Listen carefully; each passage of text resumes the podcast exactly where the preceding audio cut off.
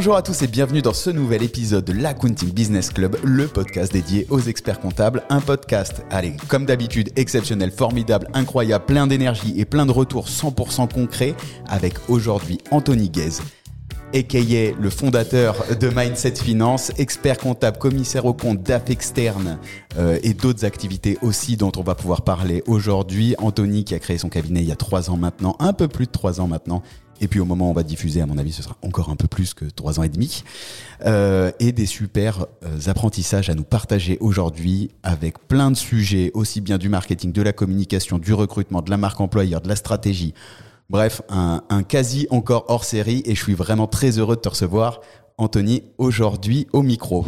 Bah, salut Alexis, euh, ravi d'être euh, à ton micro et pour parler de tout ça. Pour parler de plein de belles choses, pour partager avec le plus grand nombre comment mieux vivre l'expertise comptable, quoi, en fait. Exactement. D'ailleurs, on fait pas que l'expertise comptable, ou alors l'expertise comptable, c'est beaucoup plus large que ce qu'on peut penser. Et eh ben justement, tu vois, c'est ça que je trouve super intéressant dans l'épisode qu'on va faire aujourd'hui, c'est que tu es parti sur, alors on va rentrer direct dans le vif du sujet, mais après on revient sur la presse, mais mais t'es parti directement sur autre chose que de l'expertise comptable en ayant fait le cursus. T'as déjà fait plein de podcasts où t'en as où t'en as parlé, donc le but c'est pas de te représenter et refaire toute euh, toute l'histoire, c'est vraiment de comprendre.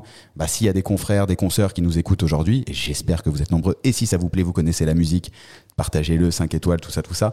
Euh, non, mais plus sérieusement, c'est vraiment d'arriver à partager comment, euh, bah, comment en ayant euh, fait le cursus euh, tradi, bah, en fait, tu t'es dit, je vais faire totalement autre chose que de l'expertise comptable.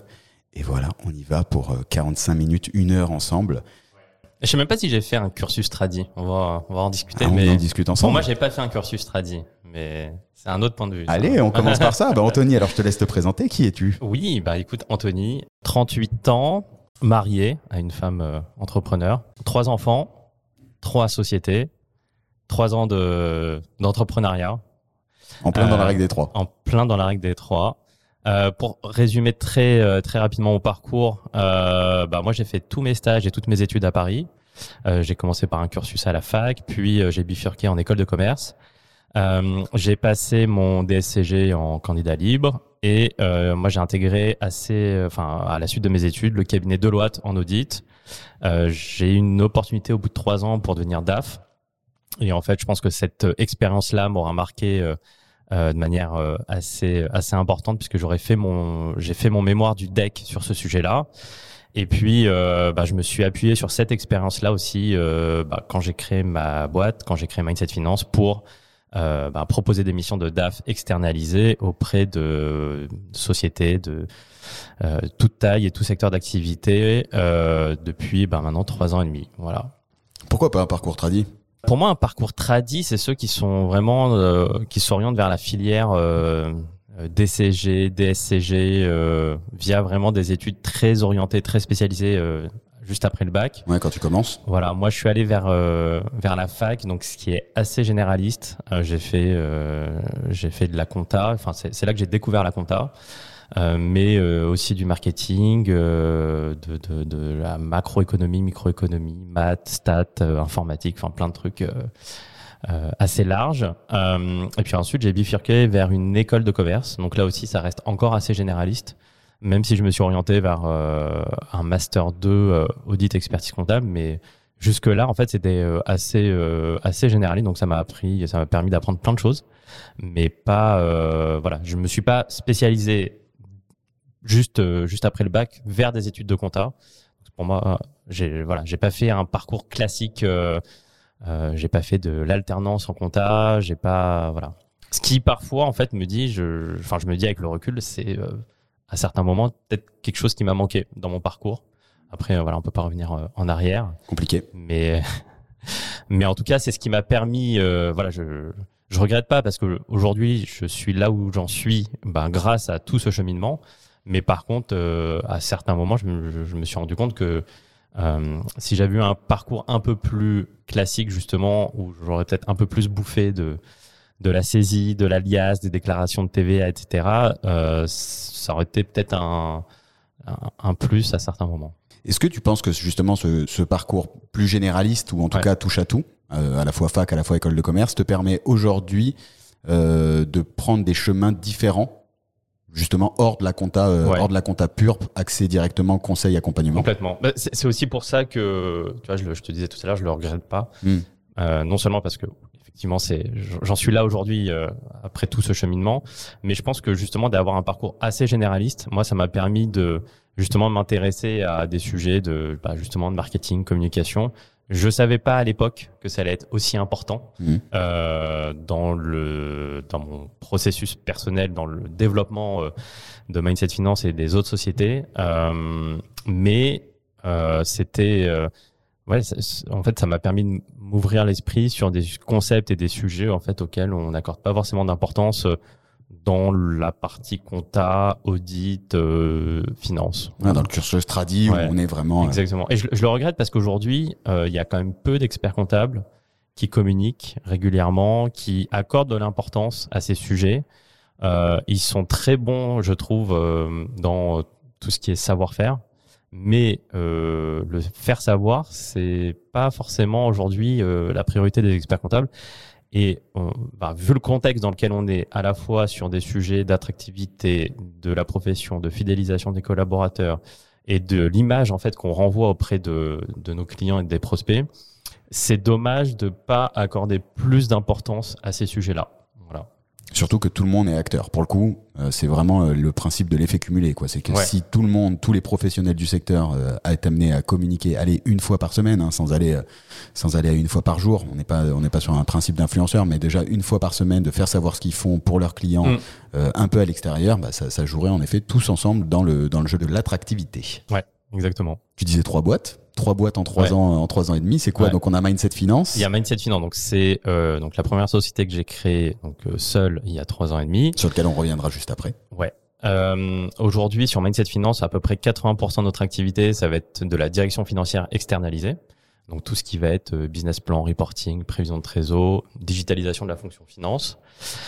Aujourd'hui on est on est 6 bientôt 7 8 euh, donc on accompagne des boîtes euh, sur des sujets de pilotage financier, généralement entre 10 et 50 salariés, start-up et PME, avec une petite quand même dominante start-up, mais euh, pas non plus écrasante. Euh, donc ça c'est Mindset Finance. Et euh, les 20%, euh, les 20%, je disais 80-20, à peu près 20%, c'est de l'exceptionnel. Donc tout ce qui va être CAC, CAC ad hoc, évaluation, audit d'acquisition, etc. Voilà. Donc ça c'est ça c'est Mindset Finance. Il y a bientôt deux ans, j'ai eu euh, le plaisir de cofonder avec trois autres associés, donc on est quatre en tout, une société qui s'appelle Naotech. Et avec Naotech, on crée des solutions sur mesure pour euh, automatiser des process administratifs et financiers en utilisant euh, des outils no-code. Donc je ne sais pas si ça parle à, tout le monde, mais c'est des outils qui vont permettre de pouvoir créer des process et des solutions d'automatisation sans savoir coder. Alors ça nécessite d'autres compétences mais en tout cas, ça nécessite pas de savoir euh, de savoir coder. Donc, on peut faire énormément de choses et c'est euh, assez intéressant et très puissant. Voilà. Donc ça, c'est Naotech. Et la troisième société, en fait, c'est Mindset Expertise que j'ai cofondé euh, en fin d'année 2022. Euh, parce qu'en fait, avec Mindset Finance, bah, on faisait, on avait très peu. On a, on est dès le départ, en fait, je suis allé sur la partie DAF et la partie CAC un peu exceptionnelle. Euh, j'ai pas voulu aller tout de suite sur la partie expertise comptable. Euh, et puis en fait, euh, bah, j'ai une opportunité euh, et j'ai décidé de, créer Mindset Expertise, donc on va dire la branche dédiée à la partie expertise comptable euh, auprès de startups et de sociétés avec un, une forte appétence quand même pour la digitalisation et, euh, et le fait d'être moins, en tout cas de pas être dans la même euh, structuration que des cabinets classiques. Donc tu auras presque mis trois ans avant de créer ton premier cabinet d'expertise comptable en fait. On peut dire ça. non, non, mais on, on, avait quelques, quelques missions d'expertise comptable déjà sur Mindset Finance, mais c'était pas dans, le, dans une stratégie de développement, contrairement à la partie Mindset Expertise où là, on, a, on, a plus de, plus de, on accompagne plus de clients.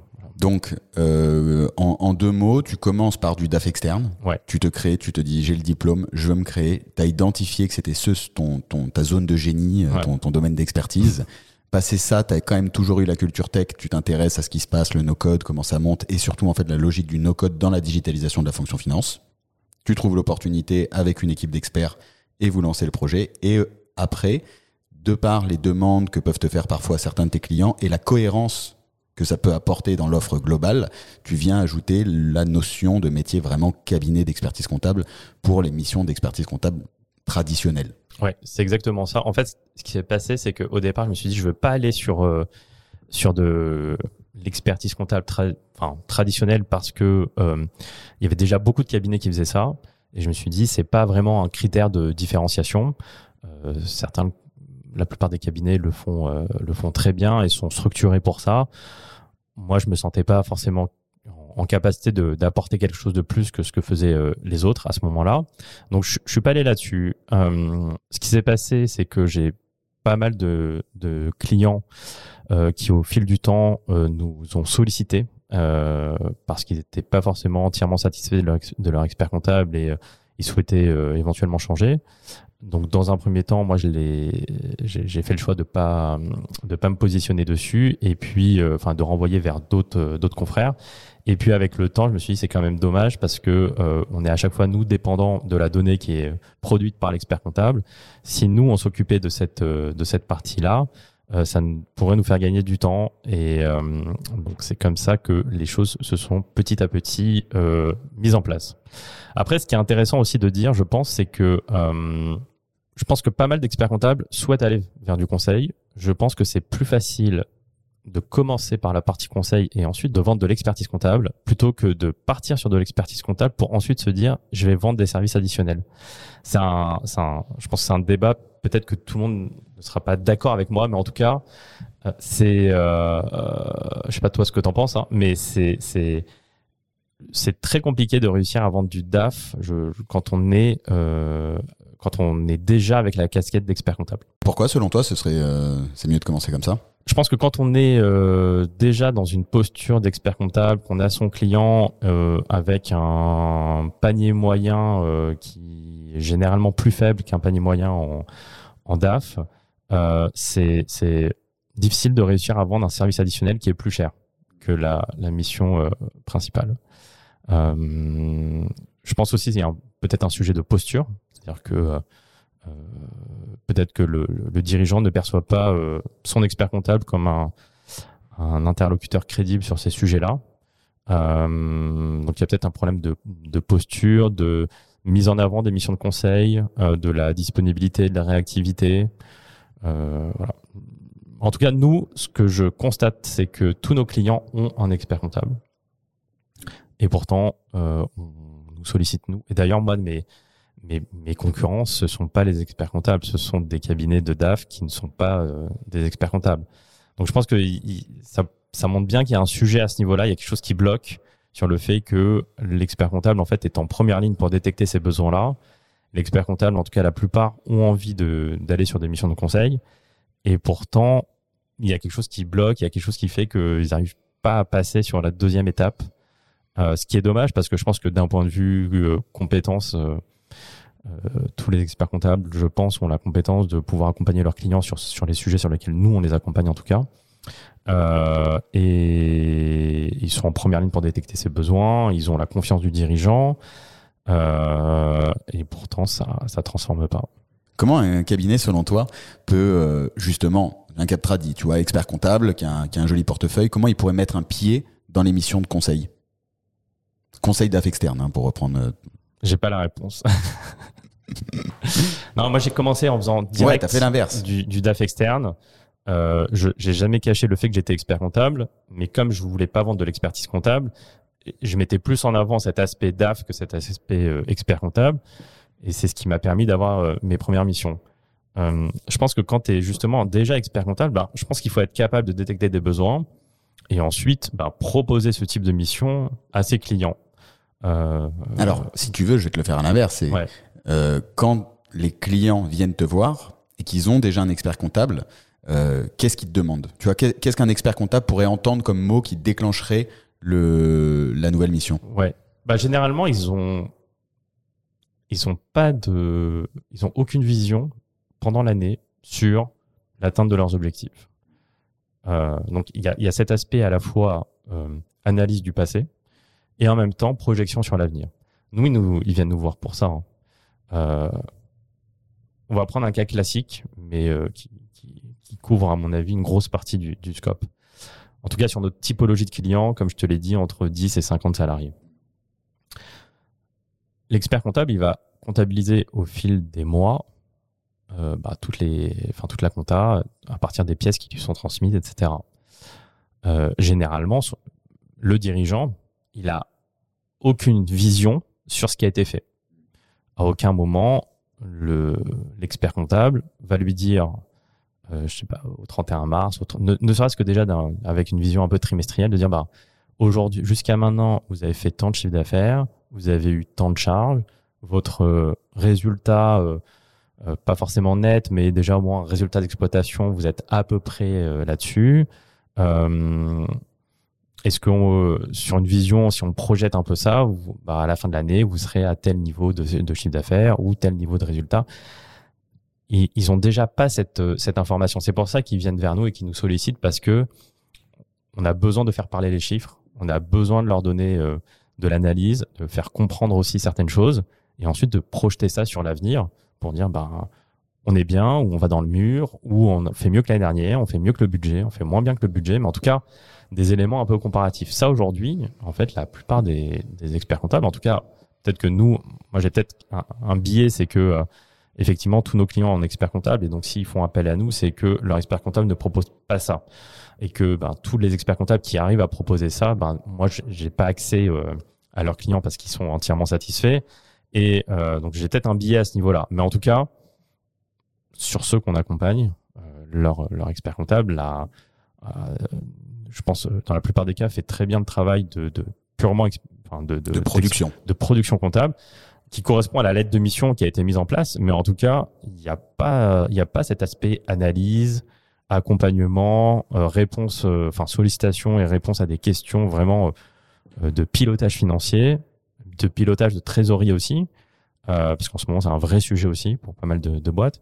Et et c'est dommage parce qu'en fait, quand tu traites la donnée en amont, euh, tu as déjà fait une grosse partie du job en fait. Tu une donnée qui est propre, qui est structurée, sur laquelle tu peux travailler. Nous, on part de là. Hein. Euh, et en plus, tu es en première ligne en tant qu'expert comptable pour justement identifier des besoins, euh, informer le dirigeant, euh, l'accompagner, etc. sur des sujets de pilotage, mais aussi sur des sujets de digitalisation. Euh, mettre en place les, des bons outils, des bons process. Euh, je pense que tous les, tous les experts comptables aujourd'hui sont capable de le faire. Ouais, on est en train de vivre la transformation des cabinets, donc on est largement capable de le faire pour, euh, pour les clients. Quoi. Ouais. Et pour autant, j'ai l'impression que dans ce que je vois moi, il n'y a pas de changement en fait. On est toujours sur des cabinets, la plupart, euh, avec des collaborateurs qui sont euh, uniquement des collaborateurs comptables, mais qui ne sont pas des collaborateurs conseils ou financiers, qui gèrent ben, beaucoup de dossiers, donc ils ont peu de temps, peu de disponibilité, euh, qui sont sous l'eau. Et euh, je pense que c'est ça aussi, le, le, tu vois, pour répondre à ta question. Je pense que c'est pas les, à la fois, je pense c'est pas forcément les mêmes profils pour faire euh, l'un et l'autre. Et en même temps, je pense que c'est pas la même gestion de planning. C'est-à-dire que nous, on a des interventions qui sont récurrentes quand même, entre un jour par semaine et, et euh, deux jours par semaine, parfois peut-être un, petit peu moins, mais et je pense que ça, c'est difficilement compatible avec, en parallèle, la, gestion d'un portefeuille de 30 clients en expertise, tu vois. Euh, donc je pense que c'est très compliqué aussi à ce niveau-là de gérer euh, des collaborateurs qui vont être mixtes sur une partie DAF ou conseil hein, et une partie expertise parce que euh, ben, de gérer 30, 30 dossiers, ça prend du temps, c'est volumineux, même avec les outils d'aujourd'hui, parce que tu vas aussi avoir cette cadence de ben, entre euh, entre le 5 et le 15, je récupère tous les justifs, je fais la compta, je fais la TVA, elle sera payée euh, autour du 22, 23. Euh, ensuite, j'enchaîne avec les payes, etc. Tu as, un calendrier naturel qui répond à des obligations, mais qui est difficilement compatible avec la disponibilité qui est requise quand tu accompagnes des boîtes sur des sujets de, de, reporting. Parce que ah ben, on a un board le le 10, il nous faut le reporting avant. Euh, j'ai une réunion avec des investisseurs potentiels, il me faut euh, une mise à jour actualisée euh, de notre reporting, de notre atterrissage à fin d'année. Enfin, tu as besoin d'avoir de, la disponibilité. Tu peux pas dire quand on te sollicite, ben alors là j'ai mes TVA à faire, puis j'ai ceci, puis j'ai cela, je reviens vers vous dans deux semaines, tu vois. C'est à l'échelle possible. à l'échelle d'un d'un dirigeant. Tu dis je reviens vers vous dans deux semaines pour euh, produire un truc. C'est l'éternité en fait. Ouais, ouais, c'est une vie. C'est comme, euh, c'est comme parler du bilan au mois de- au mois d'avril, alors qu'il s'est déjà passé quatre mois. La boîte, elle ressemble plus du tout à ça, quoi. Ça n'a aucun, enfin, aucun intérêt. Ça répond à une obligation euh, fiscale, fiscale. légale, etc. Mm. Mais effectivement, le dirigeant, euh, quand il apprend en avril N plus 1 que le, le- en année N, il a fait tant de chiffre d'affaires, tant de résultats, bon. Ouais, ouais, c'est. Ouais, ça y est, on est déjà à 4-5 mois de l'année d'après. Ouais. On est tourné vers autre chose, quoi. Et comment Parce que l'offre dont tu es en train de parler, l'offre que tu décris, ok, elle est pour les 10-50 sur, euh, sur Mindset. Pourtant, elle apporte tellement de valeur et tous les dirigeants ont besoin de, de, certaines, de cette visibilité, de cette forme de certitude, de cette, euh, pas approbation, mais en tout cas d'être réassuré par quelqu'un qui maîtrise les chiffres et qui et du coup l'entrepreneur peut rester focus sur le développement de son objectif, quitte à venir le challenger sur ses objectifs, sur sur comment les atteindre et du coup avoir la vision un peu de 360 dont tu parlais euh, au début. Euh, mais, mais pour être en tout cas en dessous des, des 10-50, et j'ai hâte de, de devenir client de Mindset, mais euh, tu vois, j'ai aussi besoin de ça, moi, euh, d'un point de vue entrepreneur. Comment, et je suis, je suis intimement convaincu que les cabinets ont besoin d'aller vers ce, vers ce conseil, en tout cas, euh, euh, ces missions qui pourraient être du DAF externe, qui porteraient pas ce nom parce que ça fait tout de suite impressionnant euh, DAF externe.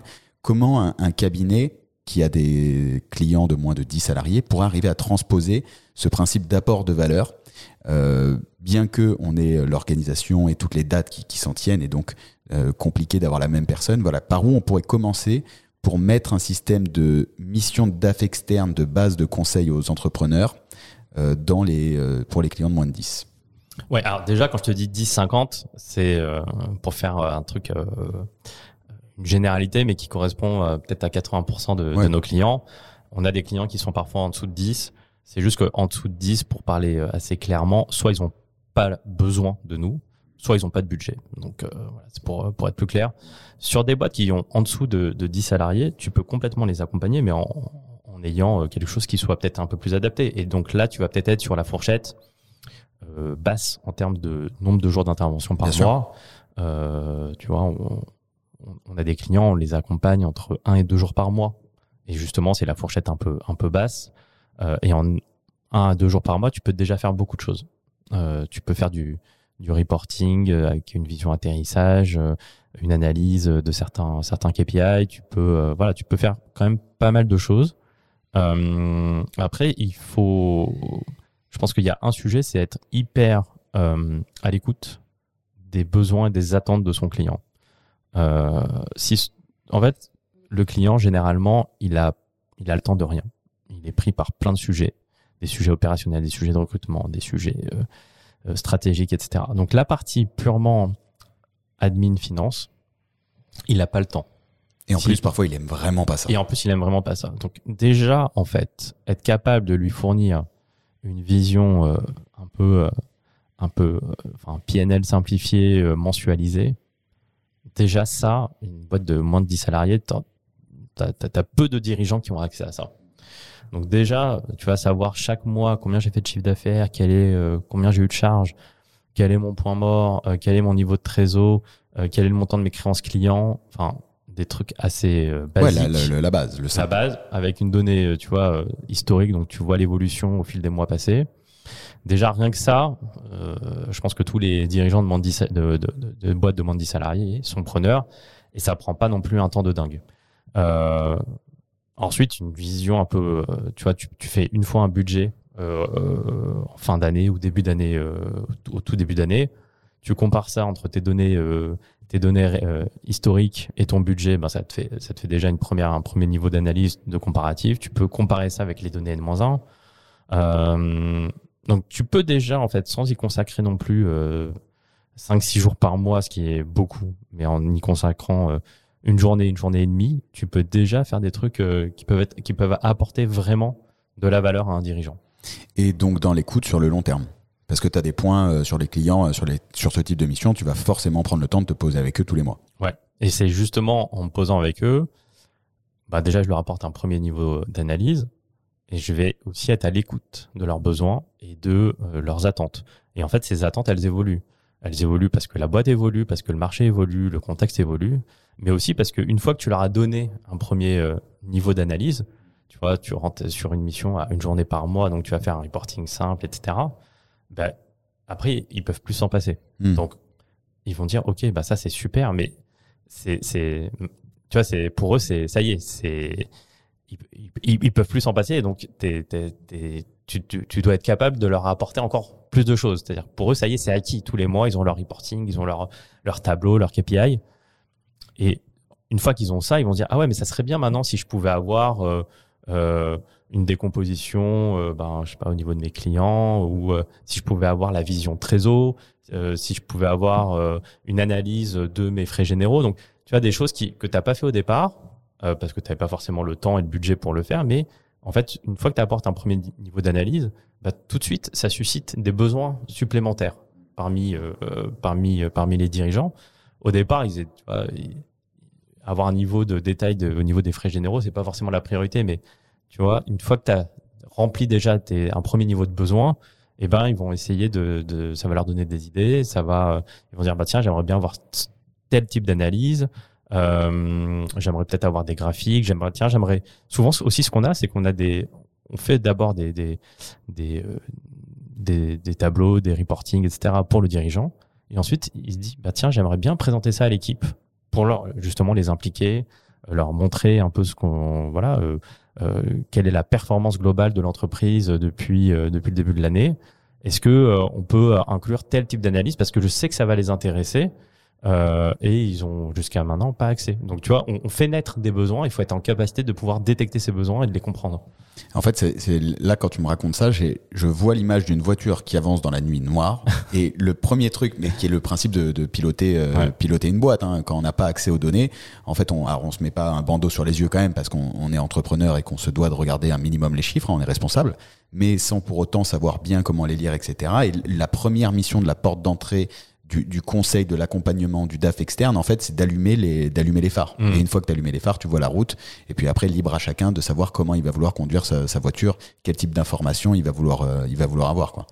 Mais c'est c'est très drôle parce que la métaphore que tu utilises là, de d'avoir les yeux bandés, en fait, pour moi, un, un dirigeant euh, d'entreprise qui n'a rien aujourd'hui, non seulement il a les yeux bandés, mais en plus il a les mains attachées derrière le dos. Ouais.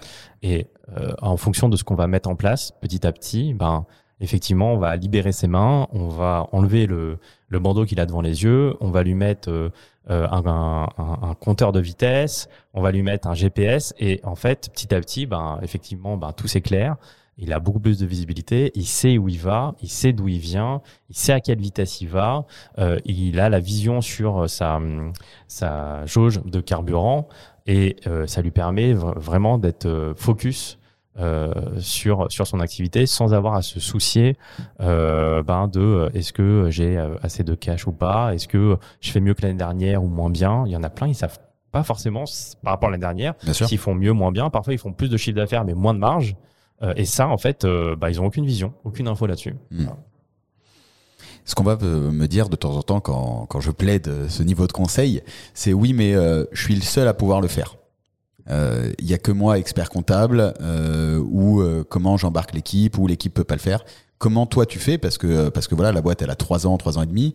Euh, Aujourd'hui vous êtes 6, demain 8 et c'est pas toi qui fais euh, les reportings de, tous les clients quoi. Comment euh, qui est l'équipe? Comment tu qui est l'équipe? On va commencer par euh, par ça. Effectivement, euh, c'est vrai que moi, aujourd'hui, euh, j'ai encore euh, quelques clients, mais euh, j'ai pas vocation euh, forcément en avoir euh, de nouveaux.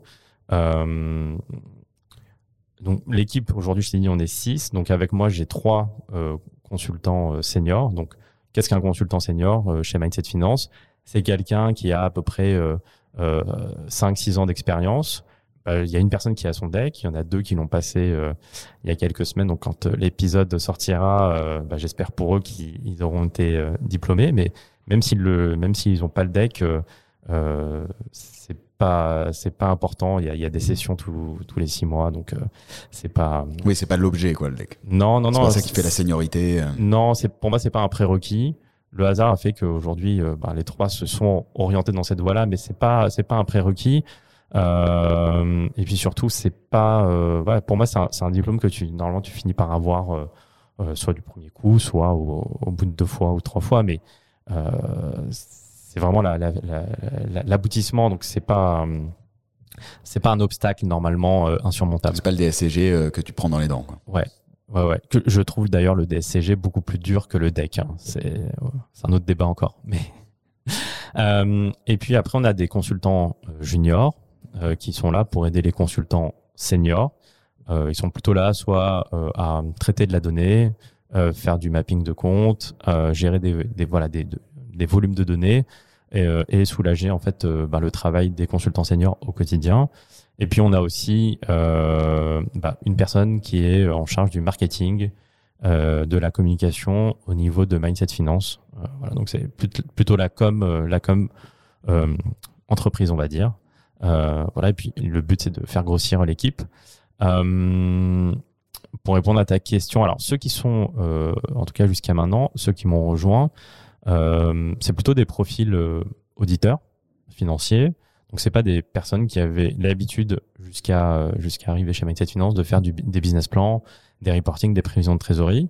Donc il y a quand on arrive chez nous, il y a, y a toute une période un peu d'onboarding euh, justement pour comprendre comment ça fonctionne, quelles sont les bonnes pratiques, euh, quelles sont les comment on s'organise en fait pour gérer en parallèle quatre, cinq missions qui nécessitent voilà un, niveau de disponibilité de réactivité qui est assez important, euh, sur des parfois des concepts et des, du vocabulaire aussi, parce que quand tu accompagnes une startup et que euh, elle te parle de MRR, ARR, churn, etc., euh, c'est des concepts que tu n'as pas forcément vu quand tu étais en, audit sur audit grand compte ou audit PME de boîtes qui sont pas forcément des, des startups.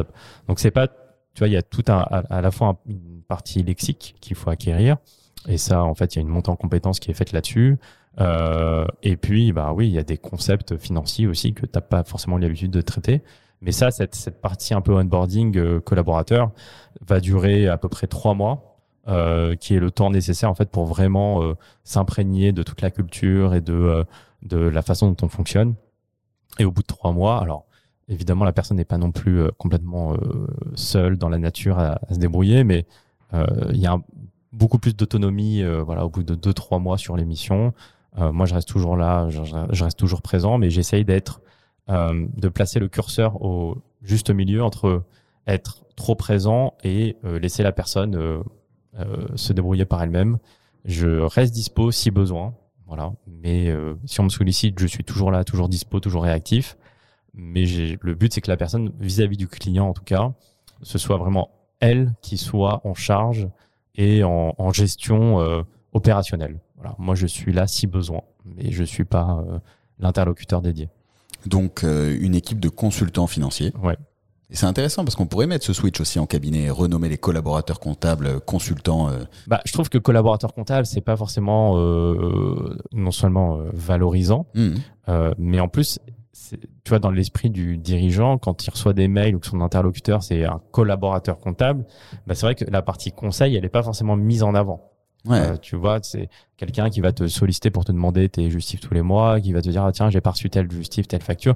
C'est pas forcément la personne à qui tu vas penser en premier quand tu vas dire bah tiens euh, euh, est-ce que dans trois mois euh, on a encore de la trésor ou pas Tu vois, ce qui est une question importante. Euh, donc je pense que effectivement il y a un switch à opérer si tu veux aller sur plus de conseils, euh, bah, je pense que ça commence aussi par la posture des justement des, des consultants qui sont des consultants et pas forcément des collaborateurs comptables qui, qui était un terme qui était adapté je pense il y a quelques années encore. Mais aujourd'hui si en tout cas pour un cabinet qui a la volonté d'aller sur plus de conseils euh, plus de d'accompagnement bah, collaborateur c'est peut-être pas le, le meilleur terme. Donc effectivement chez nous euh, alors les termes aujourd'hui, euh, bah, peut-être qu'ils vont, ils vont, ils seront amenés à changer un jour, mais en tout cas aujourd'hui, on parle de consultant financier senior et de consultant financier junior. Voilà. Ouais, mais tu as raison, les mots ont leur importance. Et ce serait intéressant de, de, de, de, commencer à le changer. Je sais que chez, chez Earn, à l'époque, j'avais voulu mettre Success Manager en reprenant un peu les, les codes, mais parce que j'aimais le principe que le collaborateur, la personne qui est en, en, en train de traiter, qui travaille sur le dossier au courant, en fait, au final, hein, parce que la réalité, c'est que bah, tu peux pas traiter toi tous les dossiers au courant, c'est pas possible, bah, soit amené avec cette notion de succès Mm. euh, d'ores et déjà, et, et ça positionne en fait le, le- la mentalité, le mindset euh, sur le fait de se dire, tiens, comment je vais pouvoir détecter des choses? Et je trouve que la notion de consultant euh, financier junior, senior ou autre, elle, elle change en fait la posture. Et donc, ok, on se met en, en, en, en position de consultant de trouver des solutions en fait euh, aux clients, quoi. Et c'est possible dès le début en cabinet puisqu'on a les données directes. Ouais, complètement. Hum, et je pense que tu vois cet aspect un peu euh, euh, success euh, manager, etc. Euh, bah, je t'en parle d'ailleurs dans l'épisode avec Mathieu Chauveau. Ouais. Bah, je pense que ça c'est une approche qui, enfin, moi que je trouve top parce que effectivement en fait un, client il faut en face, euh, enfin il faut pas juste quelqu'un qui va euh, euh, traiter euh, les justifs, etc. Mais surtout au départ, en fait, euh, pour que la personne soit le, plus à l'aise, en fait, et qu'elle comprenne la démarche et ce dont on a besoin, etc. Il faut changer de posture, en fait, et éduquer, faire de la pédagogie, expliquer euh, quelles sont les règles de bon fonctionnement, en fait. Même, même pour nous, en fait, hein, sur la partie DAF, euh, on a besoin aussi de faire de la pédagogie pour expliquer quelle est notre démarche, quel est notre rôle, euh, quels sont les facteurs clés de succès, euh, qu'on a besoin d'avoir de la des échanges réguliers, qu'on est, ils attendent de nous de la disponibilité, mais on a besoin aussi de la disponibilité de nos clients et de leurs équipes à certains moments parce que quand on traite de la donnée, la donnée seule parfois elle est pas suffisante. On a besoin de comprendre aussi certaines choses et ça on peut le comprendre que si on a des échanges avec eux. Euh, ah bah ouais là on a une dépense exceptionnelle parce que euh, euh, en fait on va il va y avoir un salon, il va y avoir un événement important auquel on va participer. Euh, et ça, en fait, les, dans les chiffres, parfois, tu n'as pas toutes les infos. Tu as besoin d'avoir la, la, la vision aussi un peu euh, du dirigeant ou de ses équipes sur des, des choses euh, que, que tu retrouves pas forcément juste dans un, dans un grand livre. En fait, tu as besoin d'avoir la relation. Tu as besoin de voir, tu as besoin d'échanger, tu as besoin de, de discuter avec l'équipe euh, qui gère les chiffres, qui va pouvoir te donner de l'info. Euh, dans, dans les cabinets anglo-saxons avec lesquels euh, je peux discuter, maintenant, ils, ils te disent human first, tu vois, c'est ils te mettent l'humain, et c'est c'est vrai d'ailleurs aussi bien pour les équipes que pour, euh, euh, que pour les clients. Ils te disent, voilà, on traite avec la personne avant qu'il soit client, avant qu'il soit équipe, je comprends qui il est, et puis du coup, je vais avoir un maximum d'interaction avec lui pour mieux comprendre sa situation, ses objectifs et comment je vais pouvoir un- avoir un impact sur, euh, sur lui. quoi. Ouais, bah, je pense que c'est- c'est. Le DAF. C'est- ça en fait partie des Ouais. missions de DAF. quoi. Mais nous, en fait, on fait parler les données, Ouais. mais, euh, mais pour le dirigeant. Donc, il faut être sûr que ce qu'on fait, en fait, on n'est pas juste là pour produire des tableaux. Parce qu'on peut, on peut produire des tableaux, mais si on n'est pas capable, euh, nos clients, c'est pas forcément des financiers. Donc, on, on- il suffit pas juste de leur euh, de faire un, un reporting et de lui envoyer par mail et de, en gros, lui dire démerde-toi. Mm. Euh, parce que là, je, je pense qu'on va créer de l'insatisfaction on- et la mission, elle va pas se dérouler telle que telle qu'on on l'a imaginé.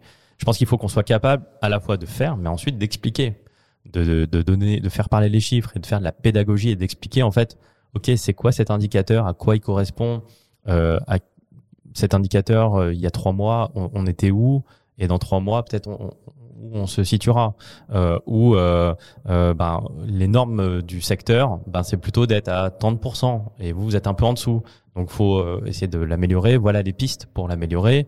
Euh, et si on met en place ces pistes, ben, dans trois mois, on sera à un autre niveau. Et ça, en fait, c'est, je pense, c'est la clé. C'est-à-dire que effectivement, maîtriser les chiffres, comprendre les concepts comptables et financiers, c'est ultra important. Il n'y a pas de débat là-dessus.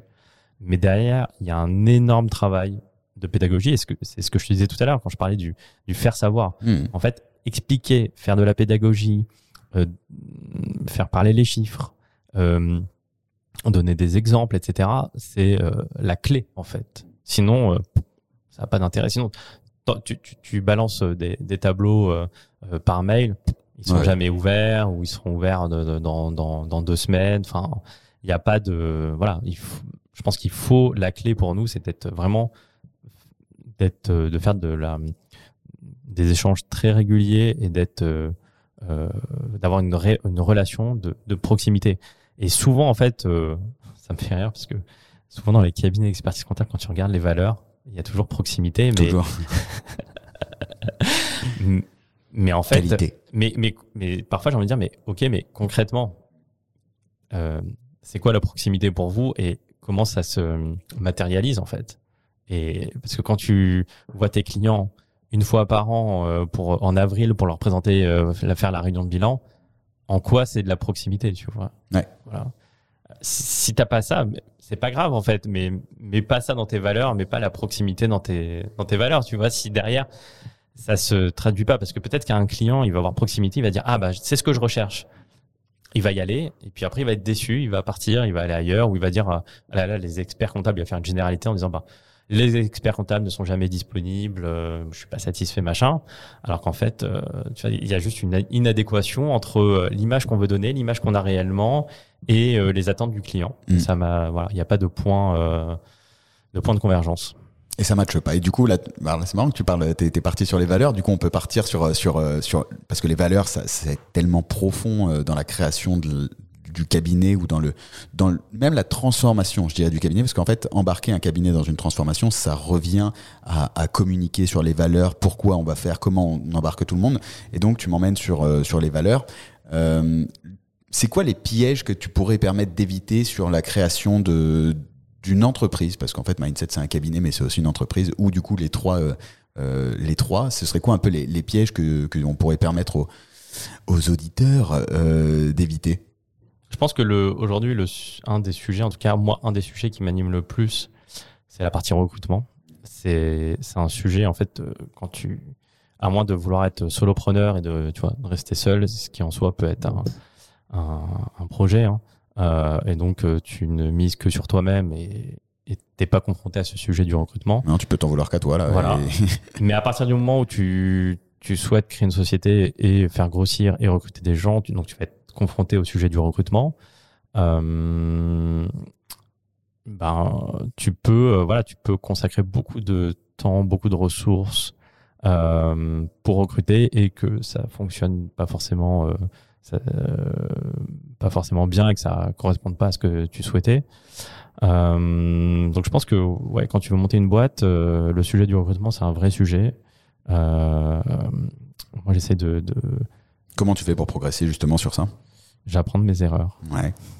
Ouais, c'est ça qui est intéressant aussi à dire. C'est bateau, c'est bateau, mais en fait, euh, j'essaye vraiment, tu vois, quand il y a quelque chose qui fonctionne pas, d'une manière générale, pas que sur le recrutement, mais d'une manière générale, j'essaye toujours de, de me dire, euh, ok, on s'est planté, c'est pas grave. Euh, comment on peut faire mieux la prochaine fois? Et donc, tu vois, par exemple, aujourd'hui, notre process de recrutement, je sais pas s'il est parfait, mais en tout cas, il est mieux que plus performant qu'il y a deux ans. Ça nous permet de d'identifier, en tout cas. Euh, euh, d'être plus, plus performant, plus vigilant sur vraiment des, des, des, des points importants. C'est quoi le process aujourd'hui chez Mindset? Euh, en gros, il y a à peu près quatre étapes. La première, c'est un, un entretien de 30 minutes avec moi en visio, juste pour que je présente le projet, que la personne euh, me présente rapidement son parcours. Euh, et, on aborde assez rapidement, enfin lors de cet entretien, le sujet du salaire, euh, parce que c'est un vrai sujet côté euh, candidat, côté euh, mindset. Euh, nous, on est encore euh, jeunes et, et donc on peut pas se permettre de, de faire n'importe quoi. En tout cas, d'aller euh, vers des exigences qui sont pas, qui correspondent pas à ce qu'on est capable de, de payer. Donc, donc voilà, ça sert à rien que je perde du temps et que je fasse perdre du temps à un candidat. Euh. parfois, je suis étonné quand tiens, le sujet du salaire est abordé euh, lors du cinquième et dernier euh, tour. Euh, là, pour moi, c'est important que dès le départ, en fait, on, on soit aligné là-dessus. Euh, bah, C'est comme le fait de mettre le salaire dans l'offre. hein.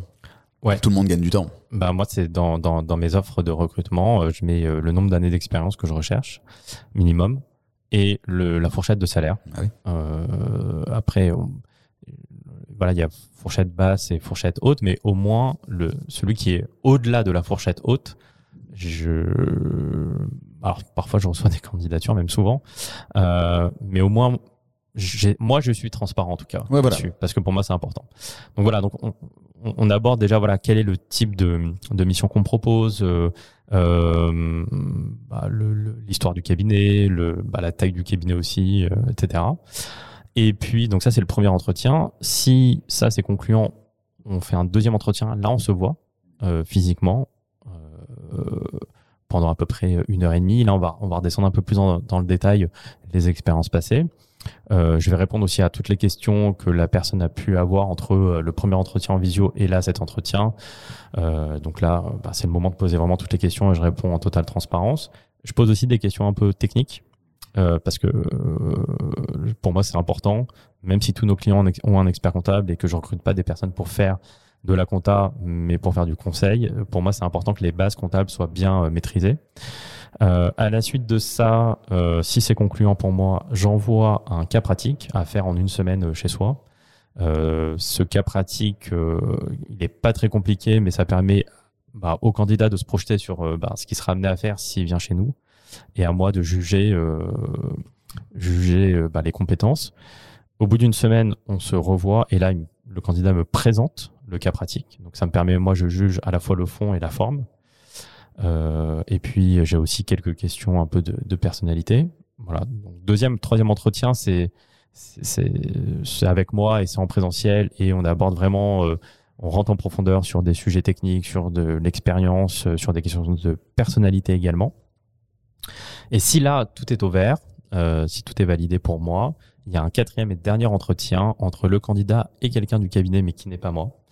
Euh, le but, c'est même, euh, tu vois, d'aller plutôt prendre un verre, un café euh, en dehors du bureau, et que la personne puisse poser toutes les questions qu'elle souhaite à quelqu'un qui était à sa place il n'y a pas si longtemps que ça.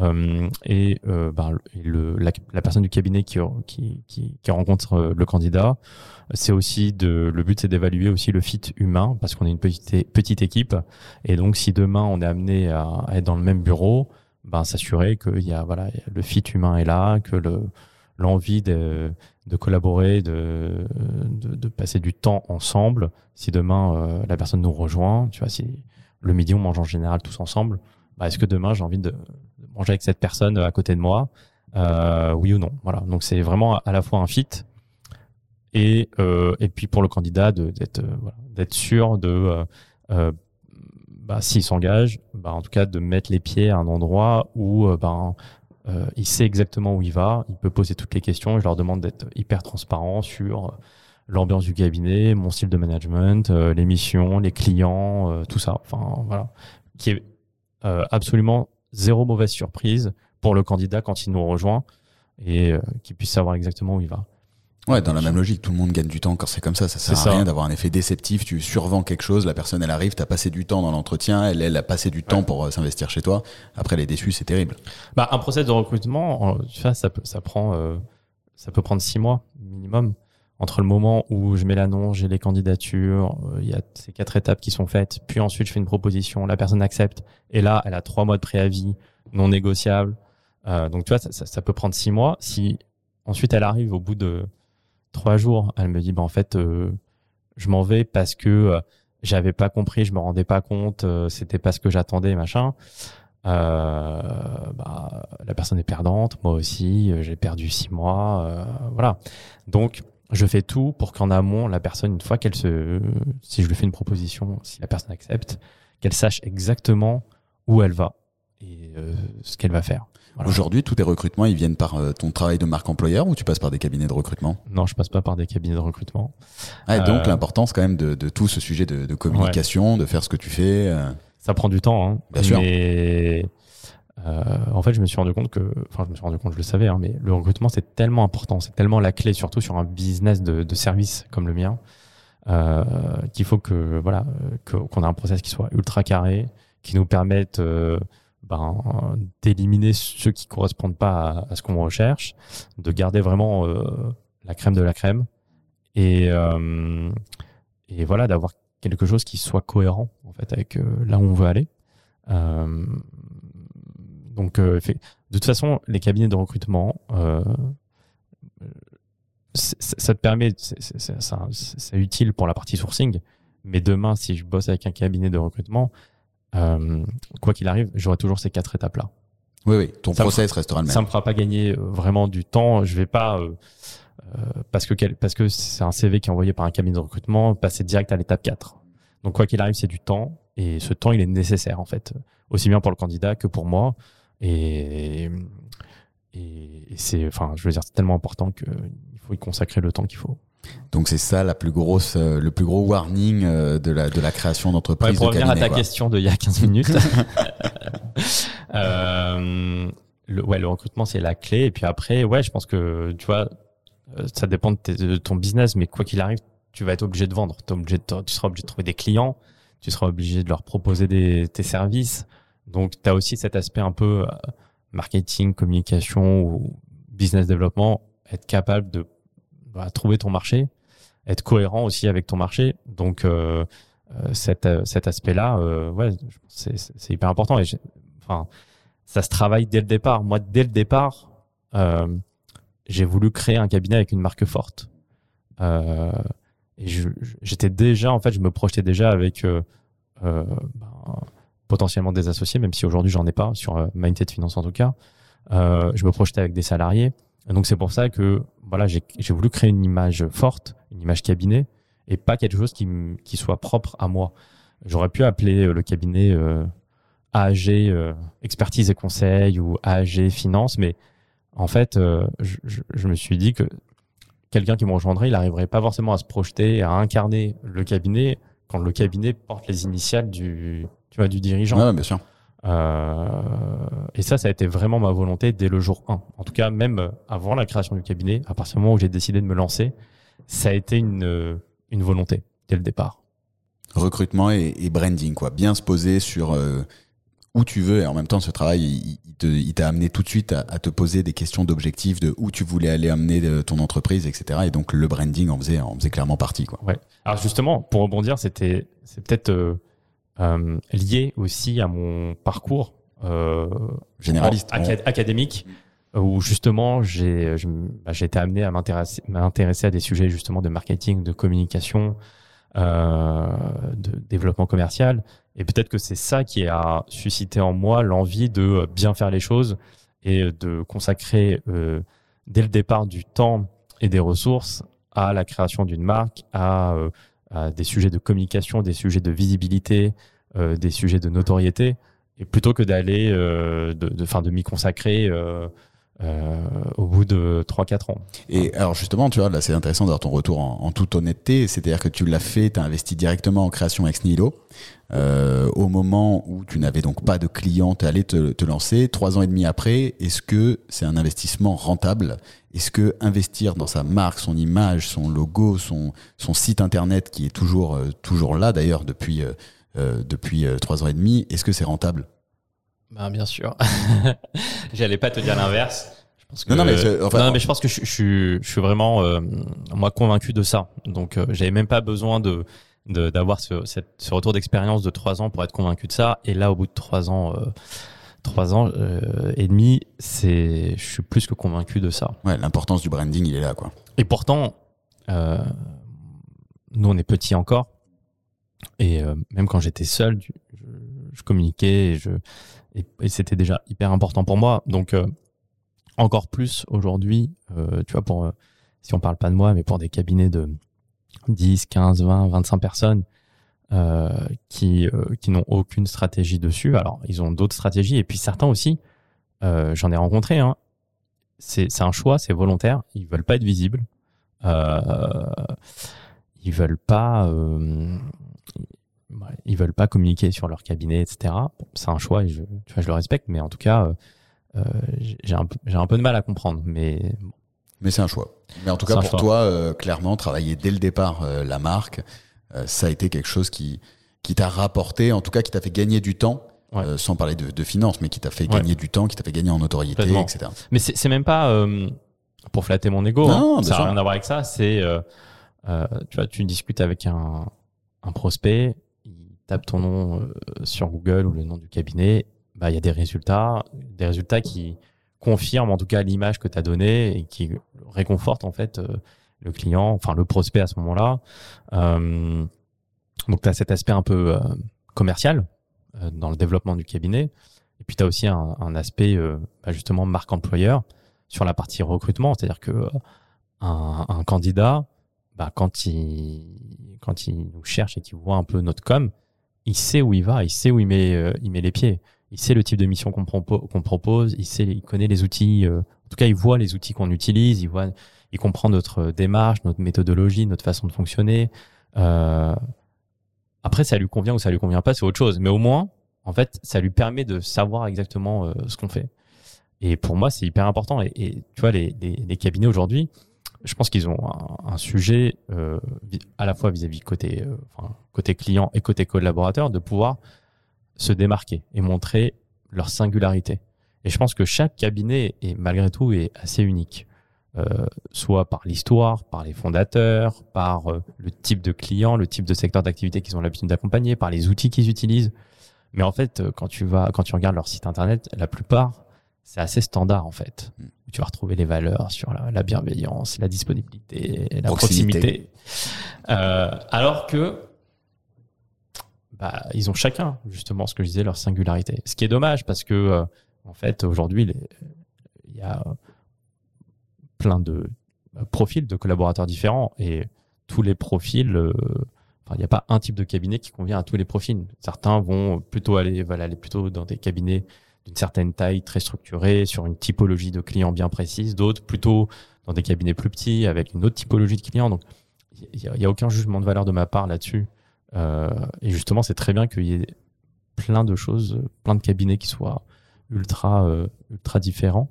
Mais comme ils communiquent pas sur leurs différences et ce qui fait leur, leur force, euh, bah, je pense qu'ils ont aussi du mal peut-être à recruter à cause de ça, parce que pour côté, si te places côté candidat, bah, qu'est-ce qui différencie ce cabinet d'un autre, euh, les ces équipes par rapport à un autre cabinet? Rien en fait. Tu vois pas, tu, tu peux pas juger en fait. Et tu es obligé de faire un choix un peu à l'aveugle en disant, ben tiens, j'ai trois propositions de trois cabinets qui en soi sont différents, mais j'ai eu des entretiens, mais euh, j'ai eu un entretien ou deux entretiens maximum avec euh, avec des managers ou associés. Euh, j'ai rencontré personne de l'équipe. Euh, j'ai juste vu la salle de réunion dans laquelle euh, j'ai passé mes entretiens, mais j'ai pas, euh, j'ai pas vu les bureaux. Je sais même pas. Moi, c'est un truc que j'ai vécu hein, par le ouais. passé.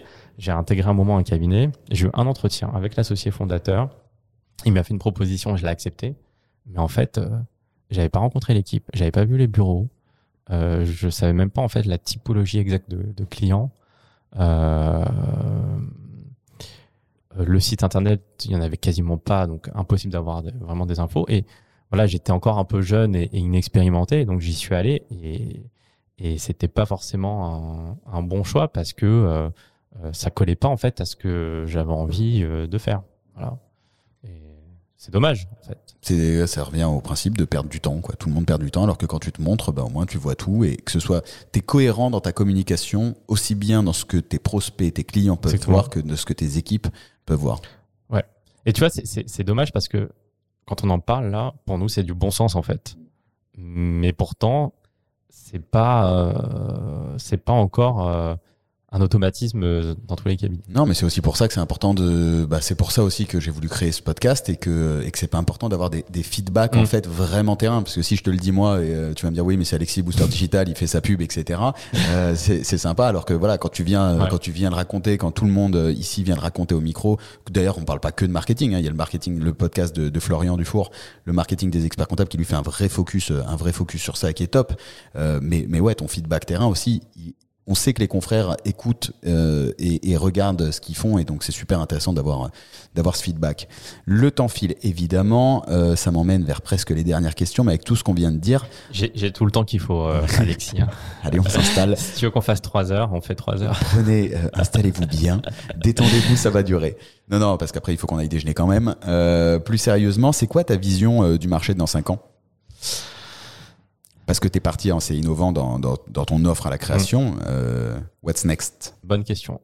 Bah, je pense que dans cinq ans, déjà, euh, on parlera plus de la facture électronique comme on en parle aujourd'hui, parce que ça sera quelque chose qui sera déjà en place. Et euh, aujourd'hui, ça reste encore un peu. Euh, on sait que ça va arriver, mais concrètement, comment ça va se passer, c'est encore un peu flou. Toi, tu euh, penses que ça va impacter tes clients sur l'aspect la, DAF, euh, DAF externe, cette histoire de facture électronique?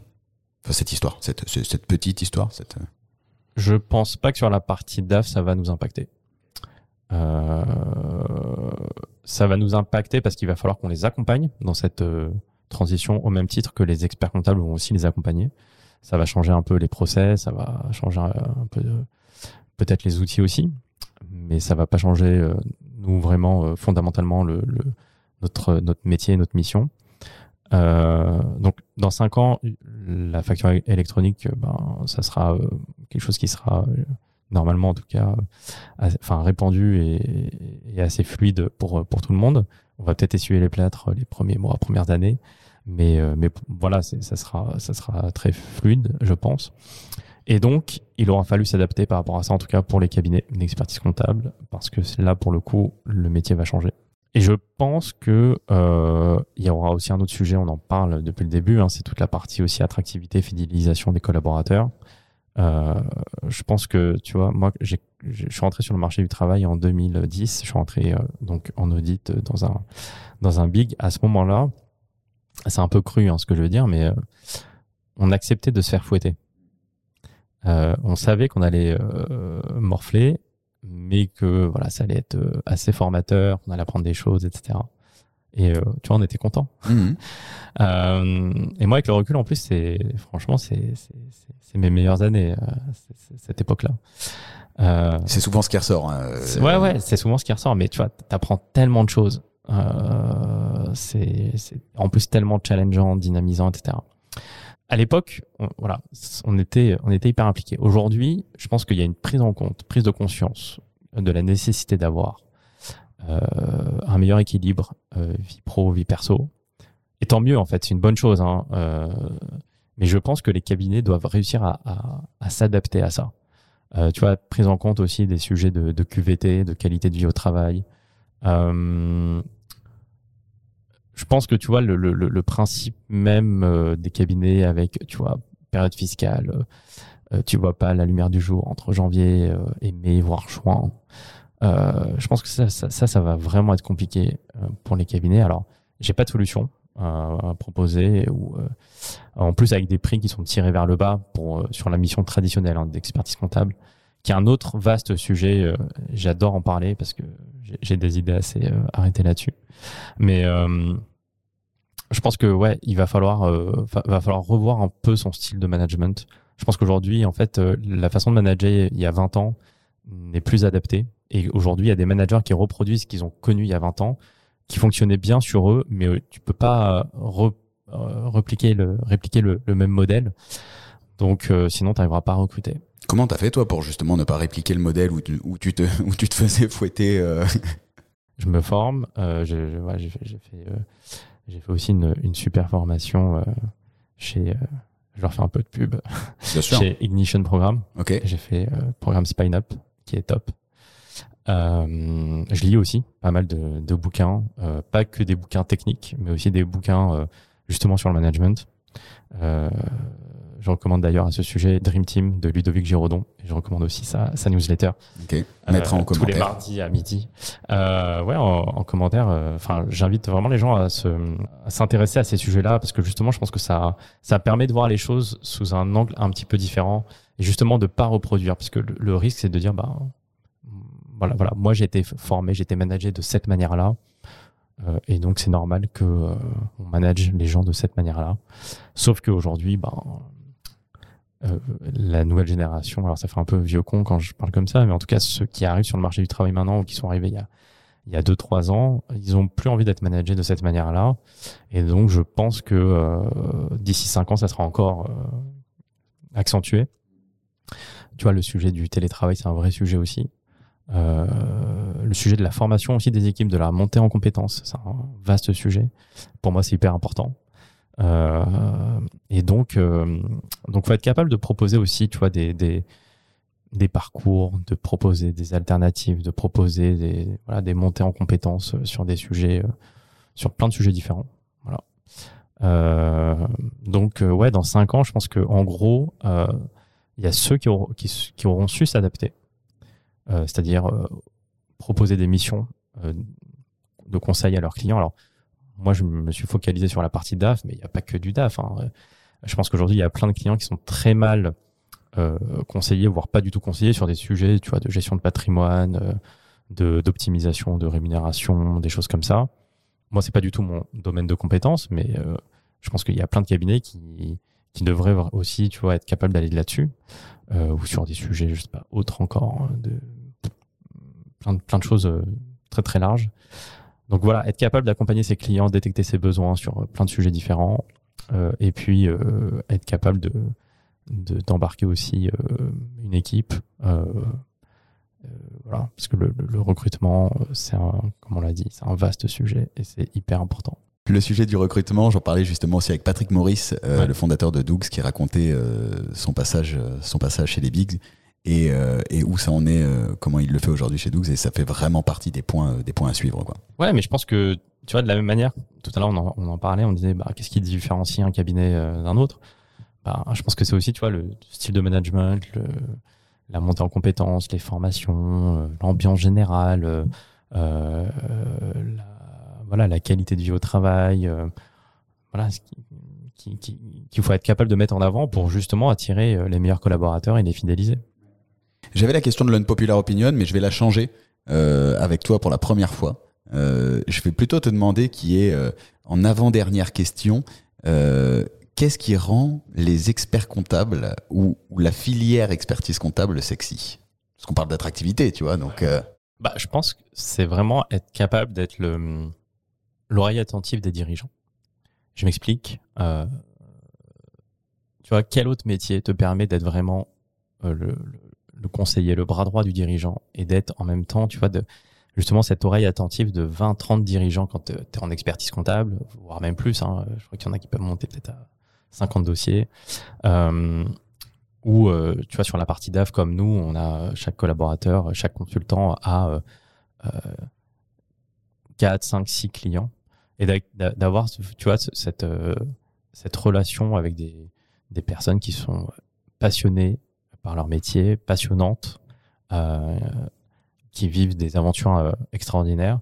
Et tu vois d'avoir cette proximité avec eux, de créer une relation, d'être utile pour eux, vraiment de leur apporter de la valeur au sens premier du terme. et ça, tu vois, je pense qu'il n'y a pas vraiment d'autres métiers où tu peux être aussi utile et euh, euh, être aussi proche des dirigeants. Euh, tu vois que ils aient besoin de toi et que tu sois disponible pour eux. Voilà. Je pense que c'est le. Faut pas voir le métier comme simplement quelqu'un qui est là pour remplir des cases et remplir des formulaires, des liasses fiscales. Il faut vraiment voir le métier comme, ok, on est utile aux dirigeants, on est utile à leurs entreprises pour ben, faire en sorte qu'elle soit pérenne, qu'elle se développe bien, euh, leur apporter de la valeur et être, euh, voilà, les accompagner dans leur croissance et parfois aussi dans leur décroissance ou dans des difficultés qu'elles peuvent rencontrer. Mais c'est ça aussi le, notre rôle. Hein. Euh, ouais, tu vois, si je réfléchis, je vois pas vraiment d'autres métiers où as vraiment, on a accès en fait à, à toute la donnée. On a des accès à des données qui sont sensibles, hein, évidemment, et à nous de faire parler ces données-là pour apporter un maximum de valeur. Et ça, tu vois, euh, je réfléchis. Je sais pas si tu penses à un autre métier. Euh, non, mais, mais donc, quand je t'écoute, c'est que tu as un vrai impact.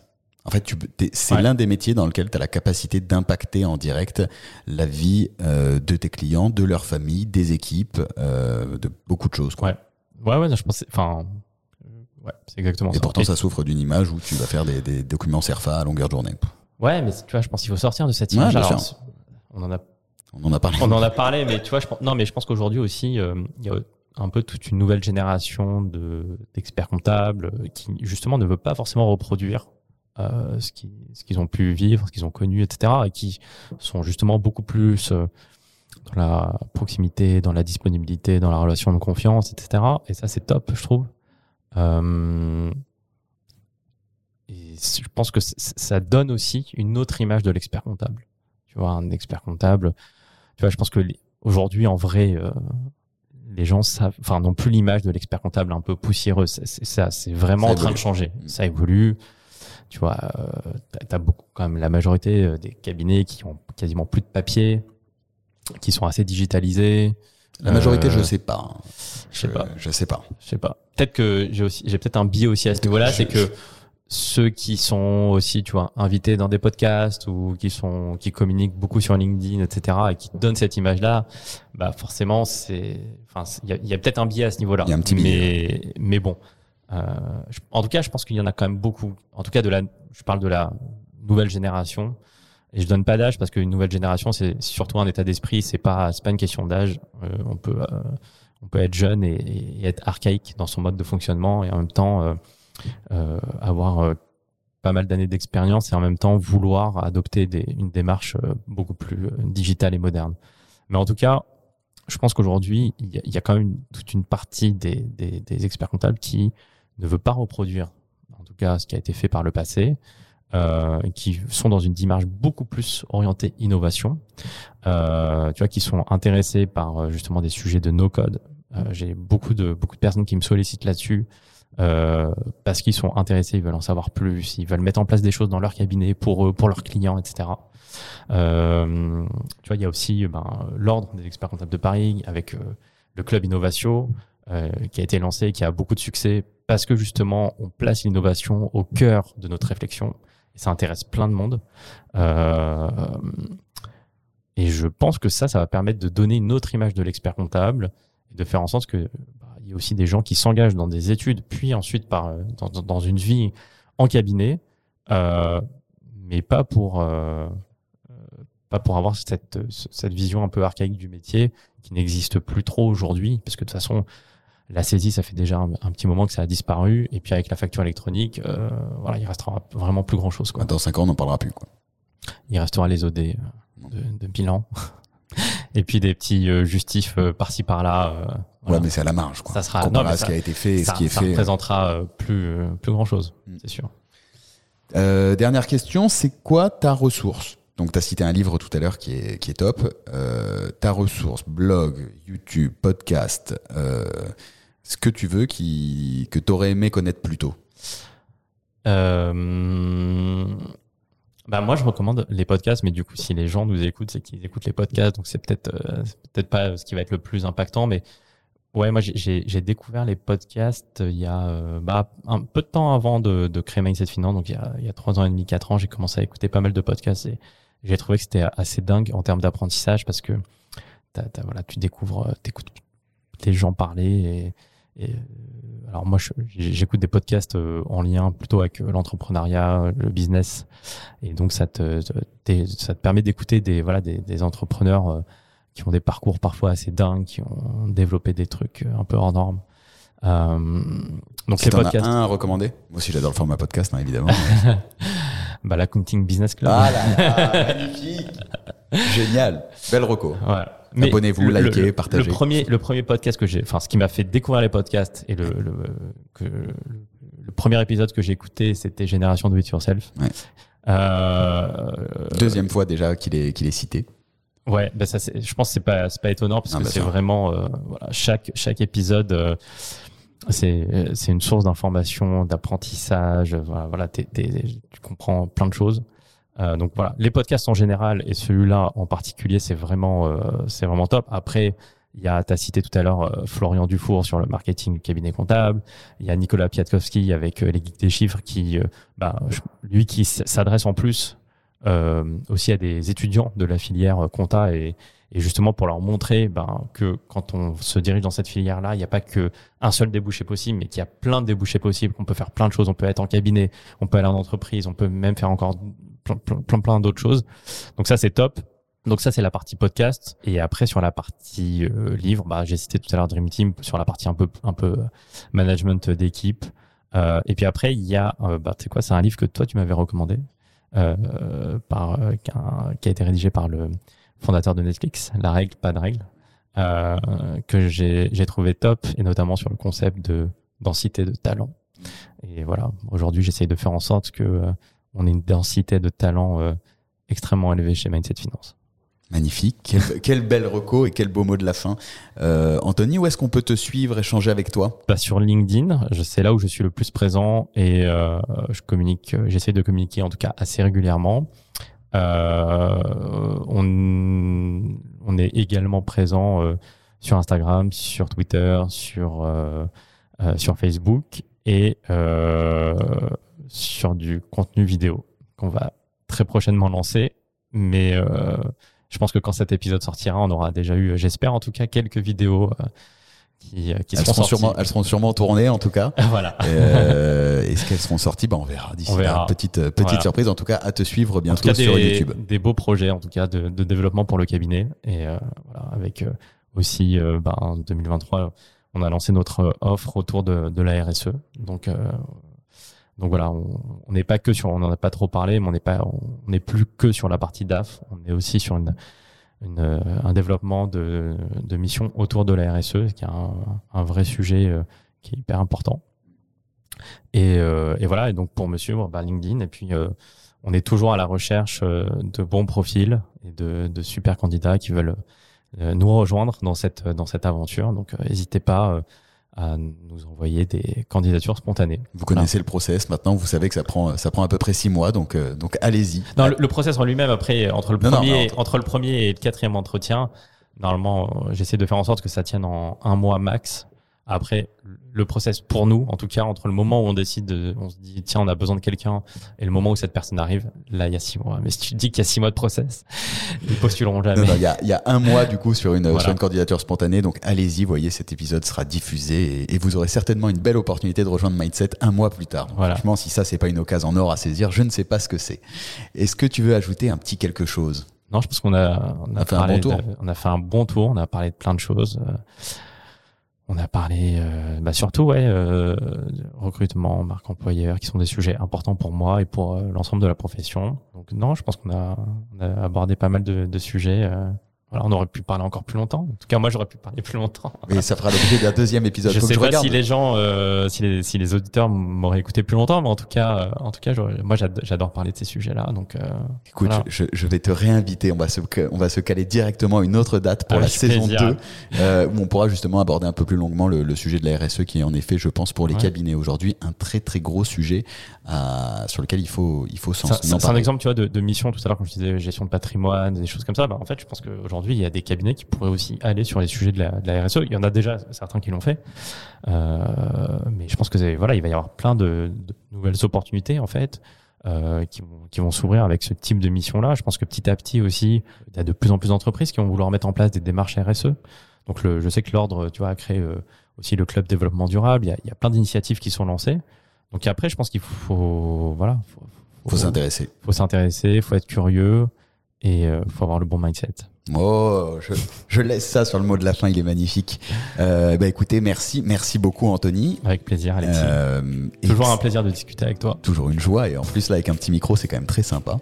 Euh, merci pour tout ce que tu as délivré. Si vous êtes encore là, vous le savez, c'est que ça vous a plu et du coup je vous dis très sincèrement merci. Euh, mettez 5 étoiles sur euh, toutes les plateformes, likez, partagez, diffusez au plus grand nombre parce que plus on sera nombreux à écouter ce podcast, et bien plus on sera nombreux à mieux vivre l'expertise comptable et ça c'est quand du bonheur qui se partage. Je vous dis merci à tous et à très vite pour un nouvel épisode de l'Accounting Business Club. Ciao Salut